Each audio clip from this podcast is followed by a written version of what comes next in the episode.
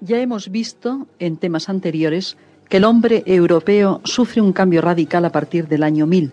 La alta edad media y el feudalismo dejan paso a la baja edad media y la burguesía capitalista que dirige los destinos de Europa hasta el siglo XV. La fecha que suele señalarse como tránsito entre la Edad Media y la moderna es el siglo XV y el nombre que se da a este periodo crítico en la vida occidental es el de Renacimiento. No hay que pensar que el Renacimiento fue un fenómeno brusco, un cambio repentino, sino un momento espectacular de la gran crisis que había conmovido Europa muchos siglos atrás. Tampoco hay que pensar que el Renacimiento fue un fenómeno único, ni siquiera parecido o similar en toda Europa.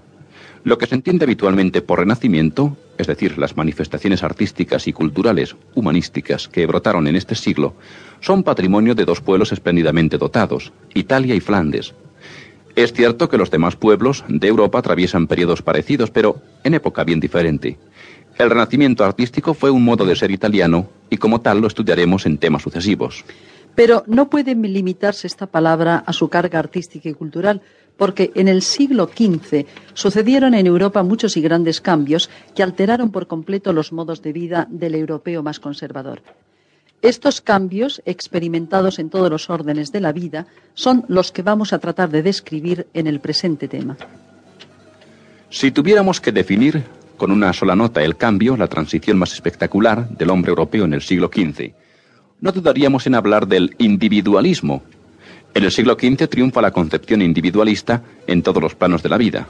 Al hundirse el imperio romano, desaparecieron del paisaje europeo las últimas individualidades que habían brotado en el mundo antiguo.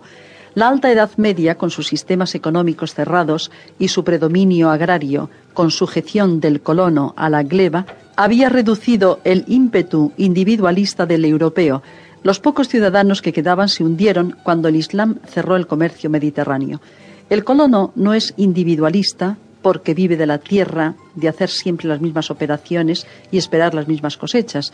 No gana su pan con arrojo o con imaginación, virtudes del individuo, sino que lo gana con el esfuerzo común y cotidiano, haciendo lo que le enseñaron sus padres y sus abuelos, cumpliendo normas inmemoriales que destilan ricos caudales de experiencia.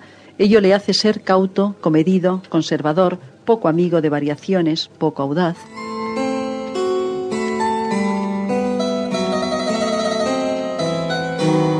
Desde el siglo VII, con la invasión musulmana y el cierre del Mediterráneo, el mundo europeo, como ha demostrado Dawson, tomó el aspecto de un mosaico de compartimentos estancos aislado entre sí fuera de los cuales el individuo no podía vivir, pues no encontraba un mínimo de seguridad. Estos grupos que albergaban y protegían al individuo eran de estirpe germánica, la familia, la aldea, el feudo, la escasa comunicación comercial, monetaria y de todo tipo entre estos grupos sociales determinó un aislamiento cultural que impidió todo florecimiento humanístico o artístico. Al no existir intercambio de ideas, al no haber posibilidad de comparar invenciones y puntos de vista distintos, el europeo quedó sumergido en la oscuridad intelectual. Al mismo tiempo que decaía el comercio y casi por las mismas causas iban decayendo la civilización y la cultura europeas, conservadas a duras penas en los manuscritos conventuales eh, guardados con extraordinario celo por los benedictinos. Pero el individualismo sobrevivió latente y subterráneo en la moral cristiana que descansa en la conciencia individual.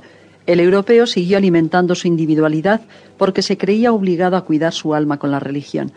La práctica de la religión cristiana y las reglas morales que el cristianismo difundió por Occidente fue el último reducto del individualismo antiguo, el ejemplo de Cristo fue increíblemente eficaz. Su poderosa individualidad se transmitió en dosis moderadas a todos los europeos medievales y les impidió sumirse en la arcaica conciencia de tribu germánica. Hacia el siglo XI, concretamente a partir del año 1000, como hemos dicho antes, el europeo comienza a sentir arrebatos místicos. Los místicos son chispazos refulgentes de la religión y de la ética. Los místicos son los mejores introductores y propagadores del individualismo. Esta convulsión mística produjo la reforma cliniaciense y la renovación de la vida monacal, como hemos señalado en el tema correspondiente. Al mismo tiempo que la religión sufrió un movimiento depurador, el arte siente nuevos vientos y se expresa con nuevas formas. Desde este siglo transcurre lo que hemos denominado Baja Edad Media, caracterizada por el ímpetu económico de los ciudadanos de los burgos y por sus intensos esfuerzos de emancipación social y política. Recordemos los constantes enfrentamientos de las ciudades del norte de Italia contra el emperador alemán, las del centro contra el